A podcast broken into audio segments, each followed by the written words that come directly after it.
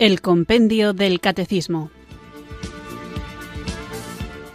Un programa dirigido por el Padre Antonio López.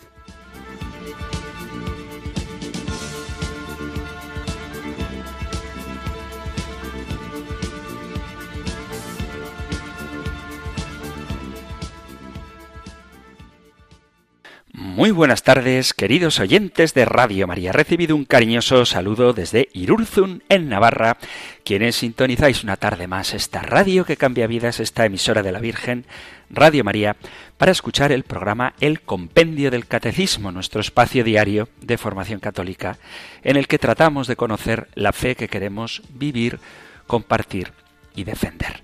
Para poder compartir la fe, es necesario que compartamos también nuestras dudas, nuestras inquietudes, quizá nuestras discrepancias frente a cosas que la Iglesia enseña y que quizá no entendemos del todo, y a un nivel más personal, cosas que yo explico en el compendio del catecismo y que a lo mejor no son del todo precisas o que son opinables y que suscitan en los oyentes el deseo de contestar. Por eso Radio María en este espacio y en todos los programas ofrece a sus oyentes, a sus hermanos, a sus amigos, la posibilidad de participar en los programas, también en el del compendio del catecismo. Por eso tenéis a vuestra disposición el correo electrónico y el teléfono para mensajes de WhatsApp, donde podéis dejar vuestros mensajes y una vez por semana el guion del programa lo marcáis vosotros. Así que, sin mucho más preámbulo, para que me dé tiempo a contestar a cuantos más mensajes sea posible, vamos a comenzar invocando juntos el don del Espíritu Santo.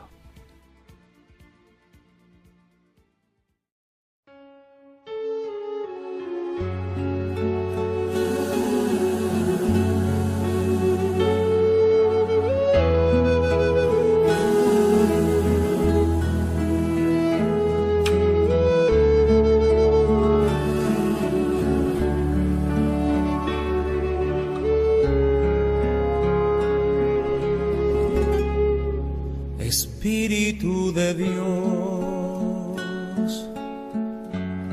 Llena mi vida, llena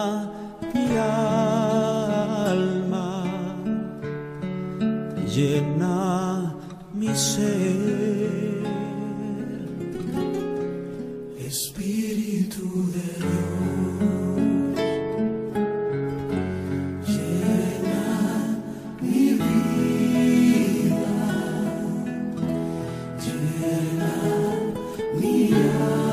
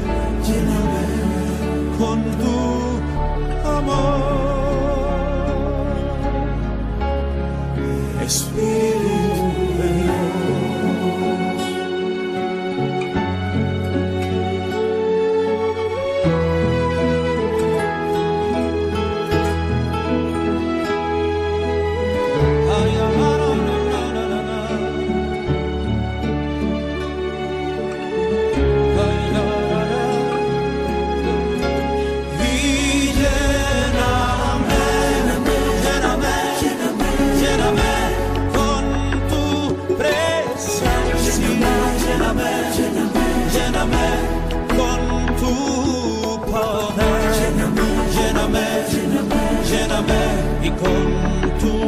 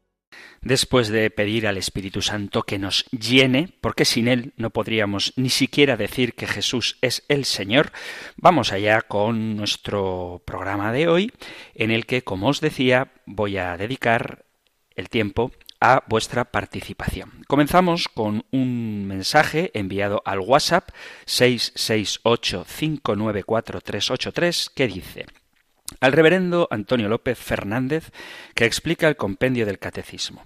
En España, como en otros muchos países, se han revelado datos pavorosos de la pederastia eclesial cómo Jesucristo ha permitido que se hayan ordenado ministros suyos a decenas de miles de depredadores sexuales por todo el mundo, y por qué no ha ocurrido nada de esta magnitud delincuencial y pecaminosa entre rabinos, imanes, popes ortodoxos y pastores anglicanos, luteranos, calvinistas, etc.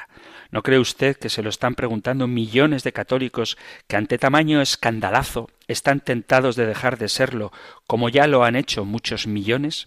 La Iglesia sabe que pierde medio millón de católicos españoles cada año, y no sólo por la pandemia, que demostró a todo el mundo que la paró la vacuna de los laboratorios y no los rosarios ni las letanías en el Vaticano, y que los eclesiásticos fiaban más su salud en la vacuna que en la providencia divina. Reciba un cordial saludo. Bueno, gracias por el mensaje y vamos a tratar de no ser tan tremendistas a la hora de dar cifras y de hacer comentarios que son absolutamente arbitrarios y por lo tanto falsos. Es un drama, ciertamente, que haya sacerdotes que cometan este tipo de delitos y de abusos de autoridad, de conciencia y abusos sexuales sobre los menores. Y ciertamente es algo por lo que la Iglesia pide perdón y debemos todos hacer penitencia y sentirnos avergonzados clamando misericordia al Señor para que se apiade de estos pecadores y desde luego que en la medida de lo posible repare el daño hecho a las víctimas. Creo que la Iglesia Católica en esto está siendo ejemplar a la hora de reconocer, de perseguir y de prevenir este tipo de abusos. Sin embargo, he de decir que el mensaje que acabo de leeros habla de decenas de miles de depredadores sexuales. Yo creo que con que hubiera uno sería suficientemente vergonzante como para que nos echemos las manos a la cabeza, pero en honor a la verdad no se debe hablar de decenas de miles de depredadores sexuales por todo el mundo porque eso no es cierto. Como tampoco es cierto que este delito, este, como dice el oyente, esta magnitud delincuencial y pecaminosa no se haya dado entre rabinos, imanes, popes, pastores anglicanos, luteranos, calvinistas, etc. Porque desafortunadamente esto también se da en otras confesiones cristianas y también se da, desde luego, en otras religiones. No voy a utilizar esto como excusa para decir que como otros lo hacen, que lo hagamos nosotros es menos grave, porque ciertamente lo hagan otros o no lo hagan otros es gravísimo, pero no es un delito propio de los cristianos católicos. No quiero, de verdad que podría hacerlo porque desafortunadamente hay datos, afortunadamente hay datos de un hecho desafortunado que ocurre en otras confesiones cristianas y en otras religiones. Pero sí que quiero destacar que no es un pecado, una abominación propia de la Iglesia católica. Sí que se dan casos en la Iglesia católica, pero se dan también y en mayor medida en otras confesiones y desde luego en otras religiones. La Iglesia pierde fieles, no sé si al ritmo que dice el oyente, medio millón cada año, me parece un dato demasiado exagerado, pero creo que no se debe a los abusos. Una persona bien formada en su fe sabe que una cosa es la verdad revelada y otra, tristemente, el modo en que los católicos lo vivimos. Pero vuelvo a repetir, no se puede asociar la pérdida de fieles con los escándalos de la Iglesia, aunque ciertamente alguien habrá que tambalee su fe por este tema, pero la verdad es que cuando hay pérdida de fe suele ser más por razones que tienen que ver con la falta de vivencia espiritual que con los escándalos de los sacerdotes.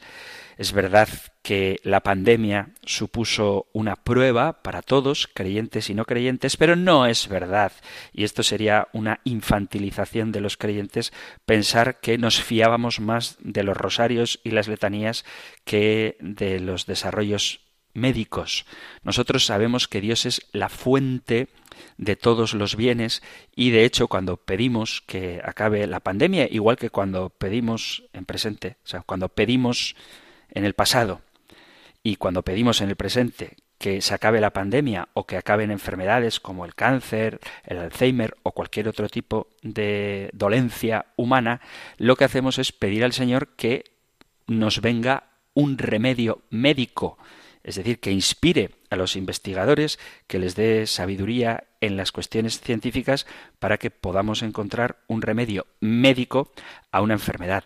Los cristianos que creemos en el poder de Dios, no pedimos que Él actúe de manera inmediata siempre. Es verdad que pedimos milagros, y de hecho muchas veces el Señor los concede, pero el milagro, por definición, es una actuación extraordinaria del Señor. El modo ordinario en el que Él actúa es con causas segundas.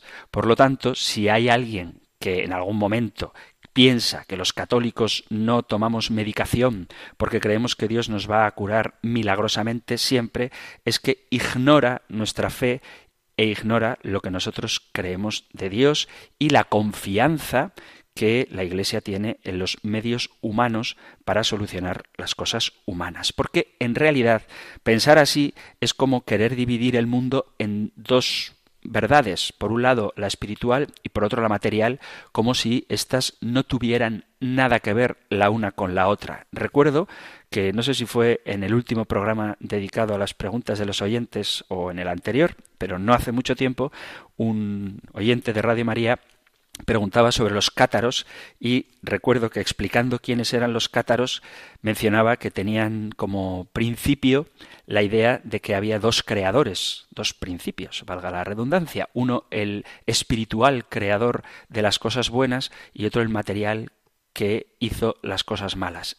Y en el fondo, quien piensa como el oyente que acaba de mandar este mensaje de WhatsApp, parece que tiene una concepción maniquea o si queréis cátara, como si las cosas de Dios no tuvieran nada que ver con las de los hombres o como si las cosas humanas, físicas, la salud, la educación, la cultura, no tuvieran nada que ver con la salud espiritual, la oración y la búsqueda de la santidad. Y esto es un error. Nosotros creemos en un Dios que se ha hecho carne y por lo tanto lo humano y lo divino en Cristo están unidos.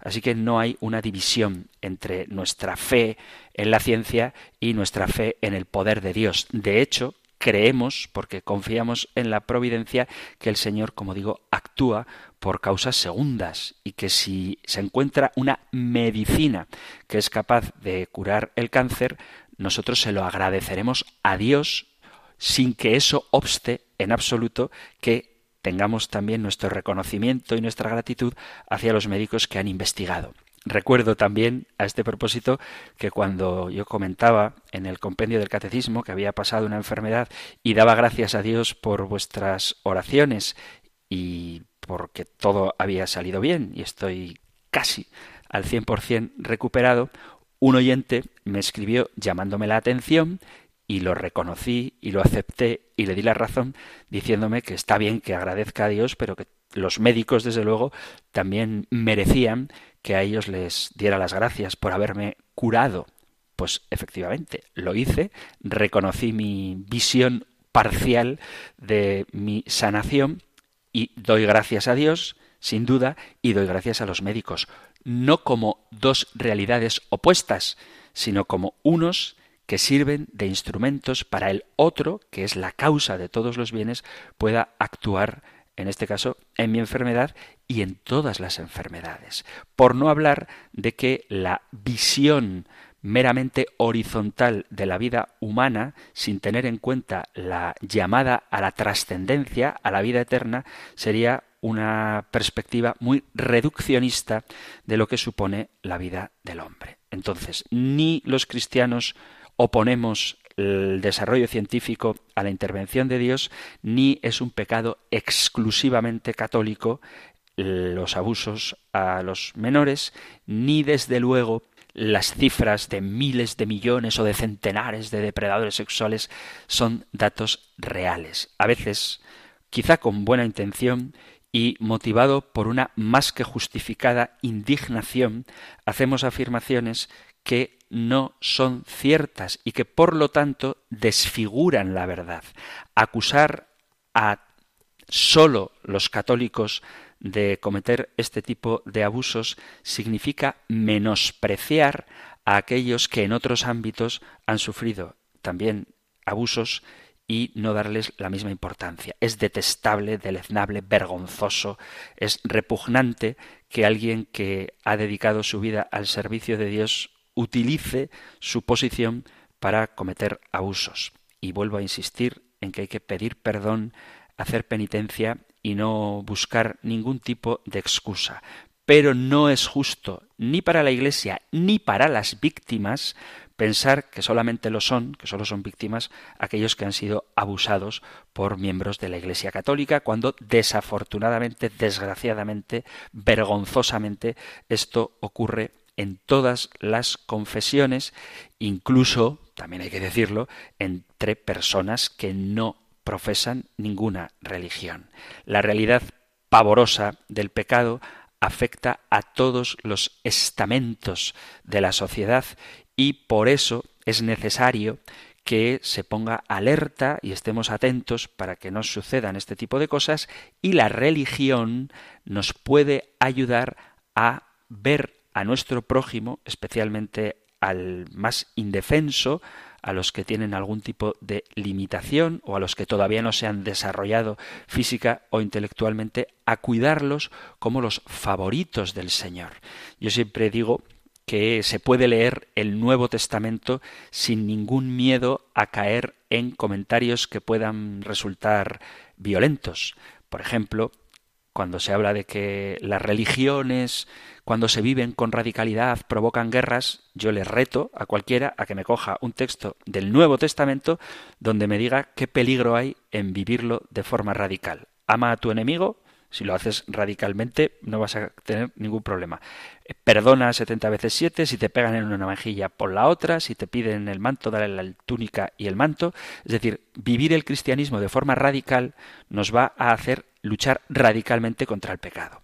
Y desde luego siempre amar incluso a nuestros enemigos. Es decir, si tú vives el Evangelio de manera radical, no hay ningún peligro de que cometas ninguna fechoría. Sin embargo, hay un pasaje en el Evangelio que me parece la expresión más dura de Jesús, donde él dice, es inevitable que haya escándalos, pero hay de aquel que los comete. Más le valiera que le ataran una piedra de molino al cuello y lo arrojaran al mar.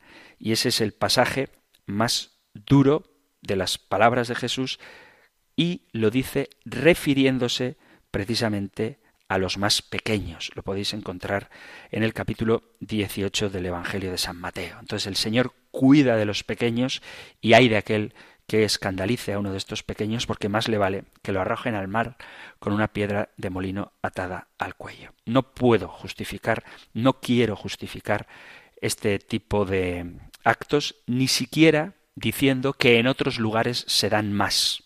Por eso no voy a dar los datos. Pero lo cierto es que es injusto, insisto, para la Iglesia y para las víctimas que se ponga el centro de atención solamente en aquellas que han sido abusadas por miembros de la Iglesia. Hagamos pues todos penitencia, tomémonos la vida cristiana en serio, cuidemos a nuestros pequeños y si vemos algún acto que pudiera hacer sospechar que se está produciendo cualquier tipo de abuso, sin miedo, vayamos a las autoridades competentes a dar razón de lo que está ocurriendo para que, en caso de que sea cierto, se corte cuanto antes ese abuso y se restituya a la víctima y se ofrezca al victimario la penitencia, la posibilidad de arrepentirse y la conversión cargando con las consecuencias tanto penales como espirituales que este tipo de delitos conlleva. Así que más allá de las palabras gruesas y de los datos imprecisos, es necesario que no nos dejemos arrastrar, insisto, por una indignación justificada por la ira, sino que tengamos los datos. Como dice una expresión muy acertada, dato mata relato.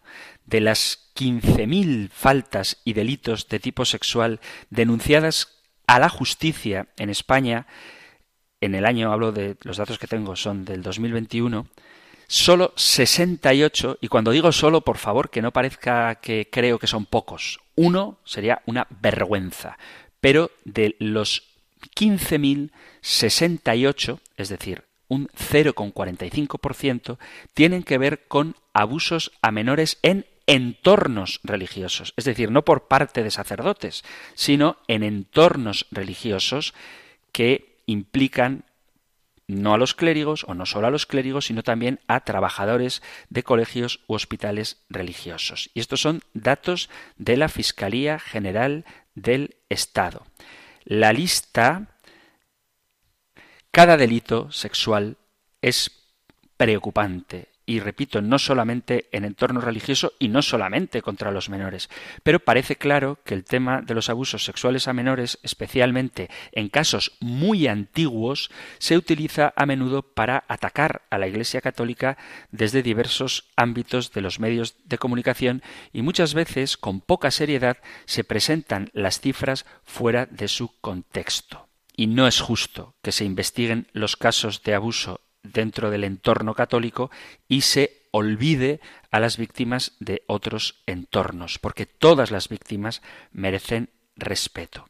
En honor a la verdad hay que afirmar que no existe ningún estudio comparativo entre las distintas confesiones sobre los abusos sexuales a menores, pero sólo la Iglesia Católica es la que ha proporcionado datos detallados sobre sí misma.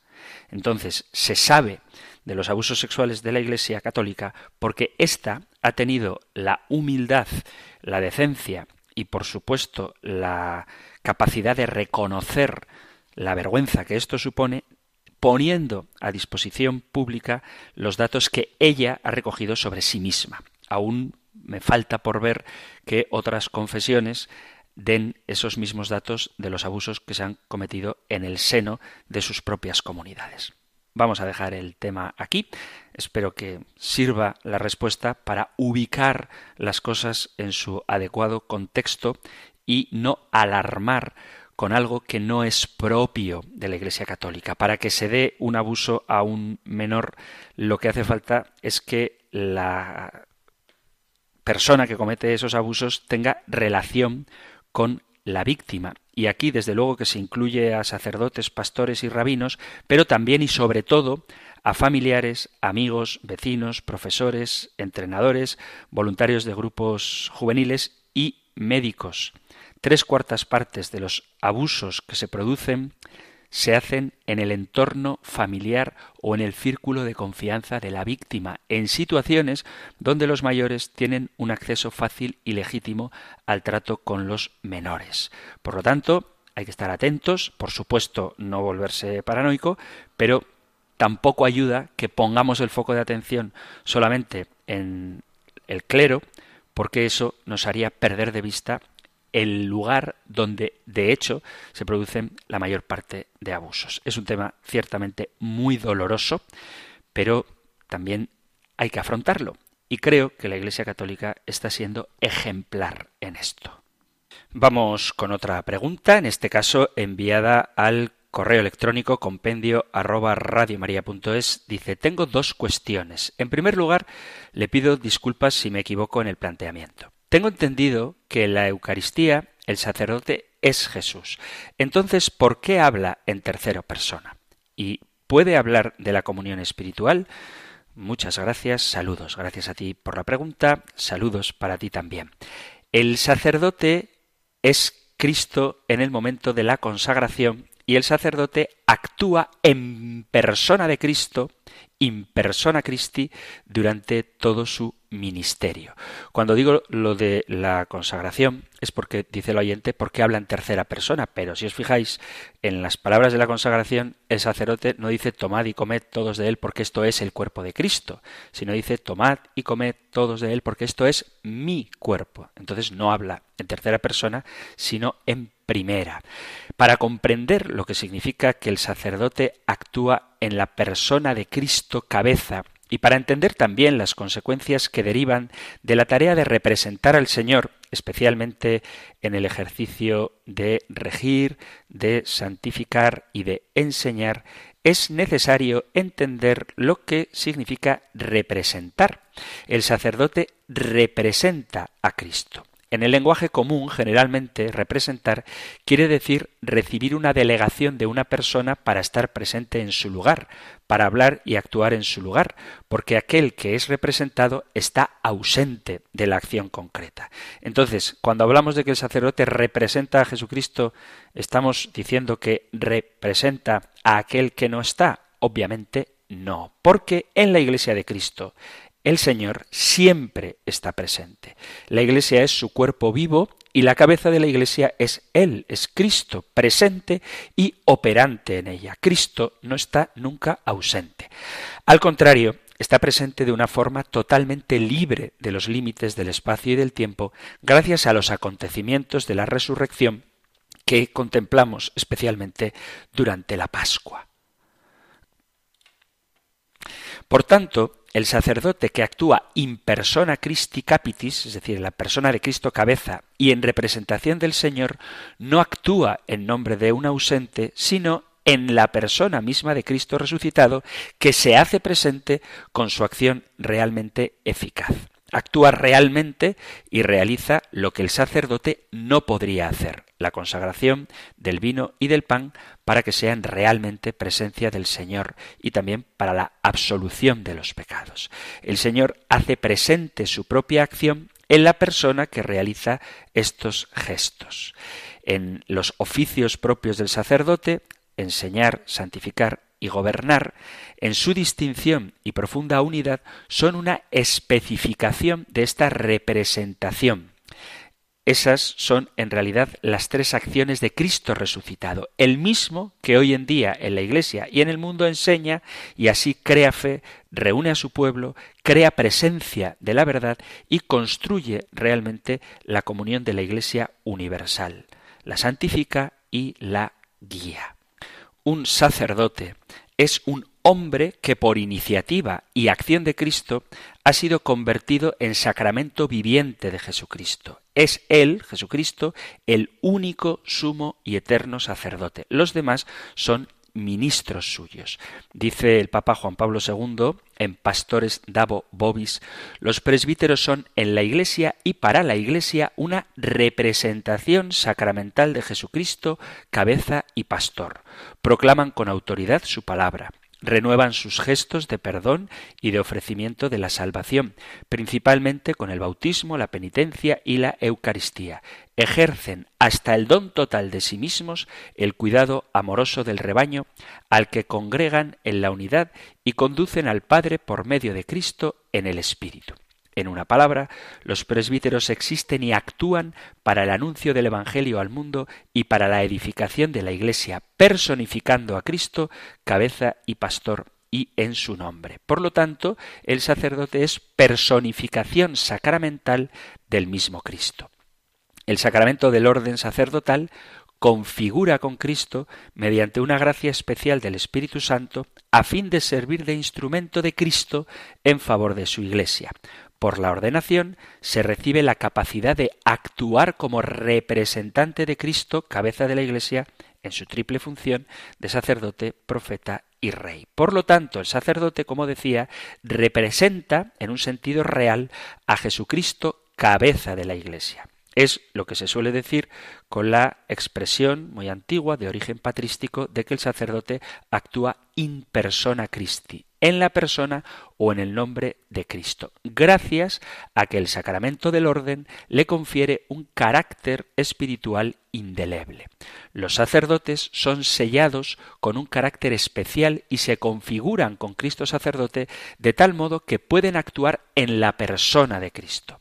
El carácter es un sello indeleble en el alma del sacerdote, es como un punto de fusión, un punto de contacto entre Cristo y el sacerdote que le permite a Cristo actuar y hablar en el sacerdote. Es decir, es como si el sacerdote le prestara a Cristo su voz y sus manos. Esto significa que el sacerdote representa a Cristo. Pero vuelvo a decir lo que significa representar, no como un embajador que podría representar al presidente cuando éste no va a una reunión de gobernantes, porque Cristo no está ausente en la Iglesia y actúa de una manera concreta en las acciones litúrgicas y sacramentales. Cristo es el que actúa en el sacerdote realizando lo que él, como hombre, no puede hacer. Por ejemplo, el milagro de la conversión del pan y el vino en el cuerpo y sangre de Cristo o el milagro de la absolución. El hombre no puede transformar la esencia del pan y del vino y el hombre no puede perdonar pecados. Es Cristo quien a través de la persona del sacerdote realiza estas acciones. Es Cristo, en último término, quien actúa y realiza la salvación a través del ministro ordenado. Y el hecho de que muchos sacerdotes seamos indignos no impide a Cristo actuar. Esta presencia de Cristo en el ministro no debe entenderse como que los sacerdotes estamos exentos de debilidades humanas. El sacerdote sigue siendo un hombre de carne y hueso y sufre, como cualquier otro, las tentaciones de los seres humanos. Se trata, pues, de una configuración por la que el sacerdote es, por decirlo de alguna manera, arropado, envuelto, poseído por Cristo y en Cristo para servir sacerdotalmente. Es una configuración por la cual se puede decir con toda verdad que el sacerdote es como una prolongación de Cristo y en ese sentido el sacerdote es otro Cristo. Esta afirmación tiene una larga tradición, pero no todos los actos de los sacerdotes son garantizados de la misma manera por la fuerza del Espíritu Santo. En los sacramentos esta garantía es absoluta, de tal manera que ni el pecado del ministro, del sacerdote, rebaja la acción de la gracia. El Señor ha confiado a los sacerdotes una gran tarea, que es la de ser anunciadores de su palabra, de la verdad que salva, ser su voz en el mundo para llevar aquello que contribuye al verdadero bien de las almas y al auténtico camino de la fe. Por lo tanto, el sacerdote no enseña ideas propias ni teorías humanas, por más bonitas que sean. El sacerdote no habla por sí mismo, ni para ganarse admiradores, ni para crear una teología personal. La enseñanza que el sacerdote está llamado a ofrecer es el magisterio de la Iglesia y debe interiorizar las verdades de fe y vivirlas en su propio camino espiritual personal para que así realmente el sacerdote entre en una profunda comunión interior con Cristo mismo. Pero cuando está realizando el sacramento de la Eucaristía, en el momento de la consagración, es Cristo quien se está de nuevo entregando al Padre por la salvación de los hombres. Vamos a hacer ahora una pausa musical antes de continuar con nuestro programa del Compendio del Catecismo, hoy dedicado a las preguntas, a la participación de vosotros, queridos amigos, queridos oyentes.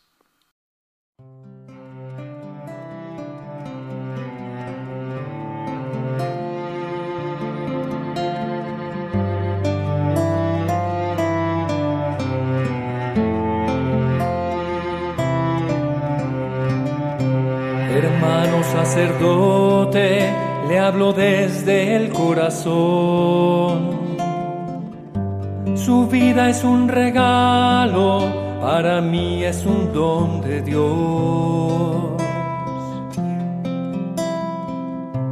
Usted nos da la vida como Padre espiritual. En Cristo nos bautiza para ser hijos de Dios. perdona los pecados en la reconciliación y celebra el milagro de la Santa Comunión.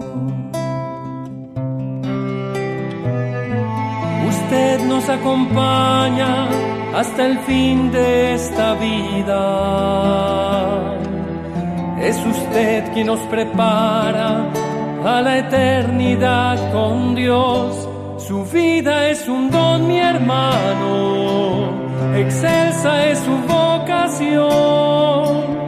Nos nutre su palabra, su mano nos conduce hasta la presencia de Dios.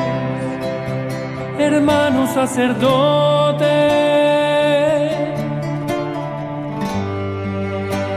usted es un don de Dios.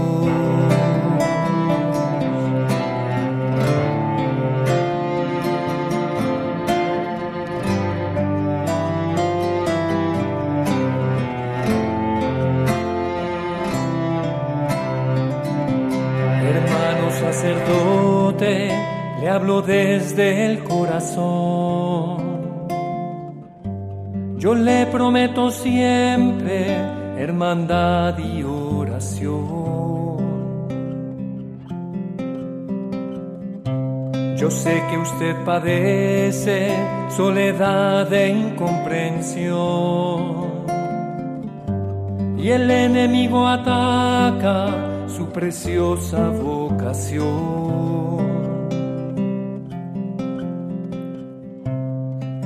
Deje que este mundo contamine su visión. No deje que este mundo le distraiga del amor.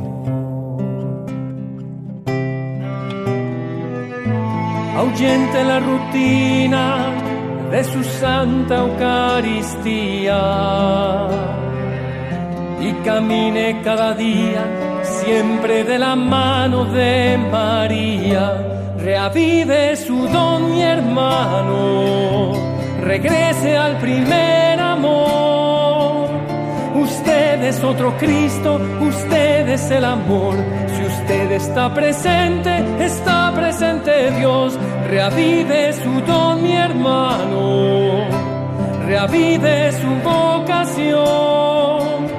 Yo estoy para servirle, estoy para cuidarle con mi oración y con mi atención. Hermano sacerdote. Usted es un don de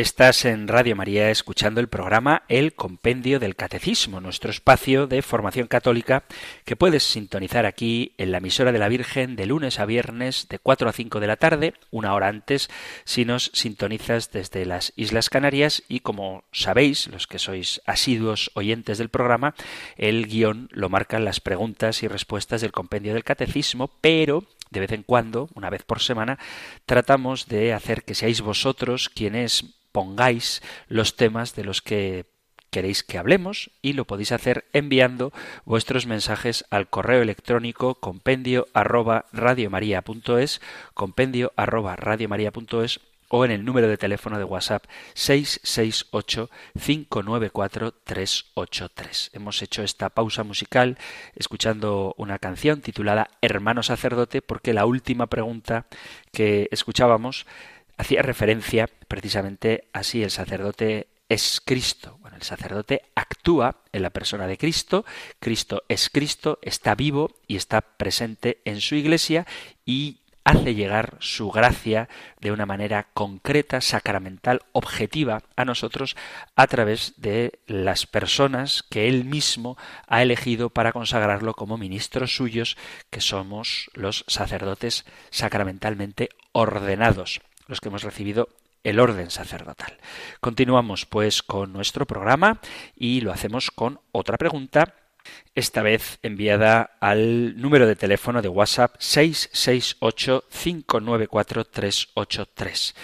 Dice muchas gracias al padre Antonio López por las explicaciones sobre el sínodo. Yo participé en la parroquia y me daba la impresión que algunos pensaban que iban a cambiar muchas cosas y por comentarios que se leen también daba la impresión.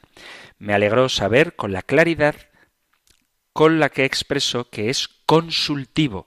Muchas gracias y que el Señor lo bendiga. Pues muchas gracias a ti. Me alegro que quedara claro que el sínodo es consultivo y que las decisiones no se van a tomar de manera democrática tal y como nosotros lo entendemos hoy en día. La fe de la Iglesia Católica no es una doctrina que nos hayamos dado los hombres a nosotros mismos y que a lo largo de los tiempos hemos ido construyendo de tal manera que como nos lo hemos dado nosotros a nosotros mismos, si en algún momento determinado nos parece que alguno de los datos de la revelación no encaja con nuestro tiempo, pudiéramos cambiarlo a nuestro antojo para adaptarlo a las nuevas circunstancias. La Iglesia es custodia de la revelación, no es su creadora. La Iglesia es fiel a lo que Cristo nos ha revelado, a lo que el Padre ha querido que conozcamos y a lo que el Espíritu Santo nos quiere llevar. La función de la Iglesia es facilitar el conocimiento de eso que nos ha sido revelado para que cuantos más hombres lo conozcan y lo acepten mejor para que puedan acceder plenamente a la salvación que Jesús nos ofrece. Por eso es importante que confiemos en nuestra jerarquía, en nuestros pastores y de manera especial en aquel que ha sido elegido por el Espíritu Santo para gobernar a la Iglesia. No hay nada de malo en querer consultar, no hay nada de malo en preguntar. Hay varias preguntas que han llegado al WhatsApp, además de la que he leído con respecto al sínodo. Os leo otra. Dice buenas tardes. Estoy escuchando el compendio del catecismo donde el padre Antonio da respuesta a la pregunta sobre el sínodo y a mí me gustaría que fuera verdad lo que dice el padre después de ver cosas que se están pasando dentro de la misma iglesia. No lo veo muy claro. Confusiones lo que reina hoy y eso no se puede pagar. Bendiciones. Pues bendiciones para ti también la confusión puede ser el preámbulo para la aclaración. No hay ningún problema en consultar. No desconfiéis de los pastores de la Iglesia, ni desde luego del Espíritu Santo, que es quien guía a la Iglesia. Otro WhatsApp, en este mismo sentido, a propósito del sínodo, dice, le escribo para expresarle mi total repulsa al sínodo consultivo que usted ha defendido vehementemente hoy. Se referirá al día que hable de ello. Para muchos o pocos católicos, nos da repugnancia que se haya invitado a un jesuita amigo íntimo de personas que practican la abominación homosexual y que ha dicho barbaridades. Usted, padre, es el ejemplo que cualquier católico debería exigir a un hombre consagrado. Su forma de expresarse podrá gustar más o menos, pero nunca, nunca escandaliza y sus palabras siempre están llenas de esperanza y bondad. Muchas gracias. A ustedes que viven la Iglesia desde dentro, porque les cuesta entender que muchos o pocos católicos estamos hartos de este Santo Padre, sus obispos alemanes y además amigos invertidos. Solo genera confusión y lo peor de todo, enfrentamiento y hastío. Un saludo, Dios le bendiga y le acompañe siempre. Pues gracias por tu opinión sobre mí. Ojalá que nunca escandalice, pero rezad por mí, que necesito conversión. Y al margen de eso, es legítimo es perfectamente legítimo que no te guste que se haya invitado a uno u otro participante en el sínodo. Pero que no te guste no significa que esté mal. Hay que distinguir entre las cosas que no gustan y las cosas que están mal. Escuchar hay que escuchar. Hay que escuchar a los pecadores, incluidos los pecadores que cometen el pecado de la práctica homosexual. Son llamados a la santidad y precisamente porque creemos que pueden ser santos, les podemos invitar a la conversión, aunque eso suponga que deban luchar con una tendencia que es opuesta al plan de Dios. Pero todos tenemos que luchar contra tendencias opuestas al plan de Dios. Quien no contra la lujuria tendrá que luchar contra la pereza, contra la ira, contra la avaricia o contra la soberbia. Y es bueno que la Iglesia escuche a todos, no corramos tanto a la hora de sacar conclusiones precipitadas sobre lo que luego el Santo Padre, en comunión con los obispos, va a deliberar. Escuchar es bueno. Yo me pregunto a estos oyentes que habláis de esta manera de los pecadores si no tenéis amigos pecadores y si los tenéis, ¿cómo les tratáis? ¿Les escucháis incluso en sus pecados para luego, después de haberles escuchado con cariño y atención, ser capaces de darles una respuesta desde la fe que les ayude a orientar su vida en el camino de la salvación? Si la respuesta es que sí, es exactamente eso lo que el sínodo pretende, escuchar a todos, tomar el pulso al mundo al que estamos llamados a evangelizar para poder darles una respuesta que se adecue a su modo de pensar. Ojo, que se adecue a su modo de pensar no significa que nosotros les vayamos a dar la razón. Se trata de que queremos escucharles para saber cuál es el mejor modo, el mejor camino, el mejor lenguaje para hacerles entender el único mensaje de salvación, la única palabra que da vida, que es Jesucristo. Entonces, es verdad que puede haber cosas que no nos gusten, es verdad que puede caernos mejor o peor nuestro párroco, nuestro obispo o nuestro papa, pero no se trata de cuestiones emocionales, no se trata de simpatías, no se trata de afectividades, se trata de buscar la salvación de las almas y por eso hay que tratar bien a todo el mundo. Con unos nos resultará más natural y más fácil, incluso espontáneo, llevarnos bien. Con otros tendremos que hacer un esfuerzo de caridad para que la indignación o repulsión que nos provoquen ciertas actitudes no se pongan por encima del mandato supremo de la caridad, que es algo que no debemos perder de vista. Hemos de procurar la salvación de todos, de aquellos que nos caen bien o de aquellos que nos caen mal, de aquellos con los que tenemos una cierta sintonía espiritual o ideológica y de aquellos que están en el polo opuesto de nuestra sensibilidad cristiana. Pero en cualquier caso hemos de procurar la salvación de todos y eso implica capacidad para escucharles. Así que os animo a que no tengáis miedo al sínodo. Es verdad que la mayoría de los mensajes que estoy recibiendo son referidos al miedo con respecto a las conclusiones que pueda sacar el sínodo. A esos os digo, no tengáis miedo. Es una de las expresiones, es la expresión que más veces repite Jesús, no tengáis miedo. Y también aunque estos parece que no escriben al compendio del catecismo, no os hagáis ilusiones. Lo digo porque hay personas que no escriben mensajes, pero con las que tengo la fortuna de poder hablar, que están ilusionadísimas pensando que el sínodo de los obispos va a permitir todo tipo de actitudes y de comportamientos que van a ser ahora sí compatibles con el cristianismo en contra de la enseñanza tradicional no os hagáis ilusiones. Es decir, que no pensemos por un optimismo mal entendido que a partir de ahora van a abolir el pecado, va a desaparecer las situaciones irregulares y todo va a estar permitido aunque vaya en contra del Evangelio. Eso no va a pasar.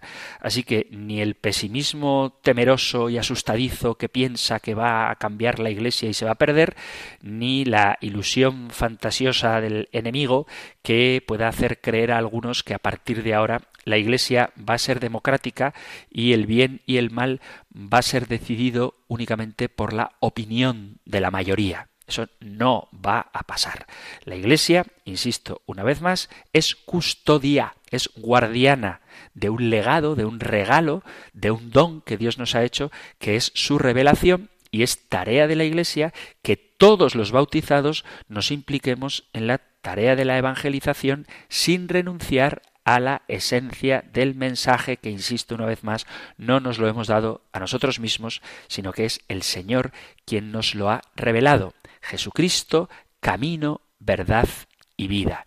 Ahora bien, hay que orientar a la gente hacia ese camino, hay que iluminarles en esa verdad y hay que procurar llevarles a esa auténtica vida.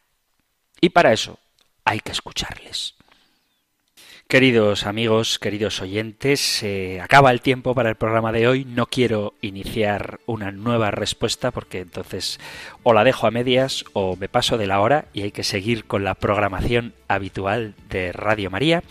Así que lo dejamos aquí. Os quiero dar las gracias por vuestras preguntas, por vuestra participación, también por la sinceridad con la que planteáis objeciones, incluso a veces cuestiones dolorosas, pero que forman parte de nuestra vida terrenal mientras peregrinamos hacia el cielo y es bueno que tratemos de afrontarlas con serenidad y con claridad, pero sin olvidar nunca la caridad, que es la norma suprema y eso es algo que debemos tener siempre presente. Terminamos entonces el programa de hoy. Os recuerdo que si queréis que comparta con el resto de los oyentes vuestras preguntas o vuestras opiniones, podéis enviar los mensajes al correo electrónico compendio arroba compendio arroba o al número de teléfono para WhatsApp que podéis dejar un audio también. Me hace ilusión cuando recibo audios y además así se amplía el tipo de voces que se escuchan en el programa en el 668-594-383. 668-594-383. Terminamos ahora recibiendo la bendición del Señor. El Señor te bendiga y te guarde, el Señor ilumine su rostro sobre ti y te conceda su favor, el Señor te muestre su rostro y te conceda la paz. Muchísimas gracias por estar ahí, gracias por escuchar el compendio del catecismo. Gracias por participar en él y si queréis volveremos a encontrarnos en un próximo programa. Un fuerte abrazo.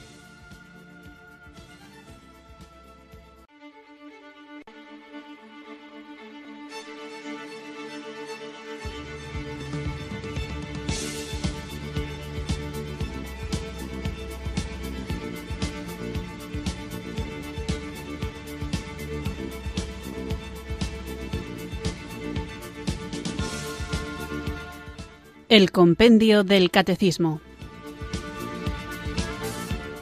Un programa dirigido por el Padre Antonio López.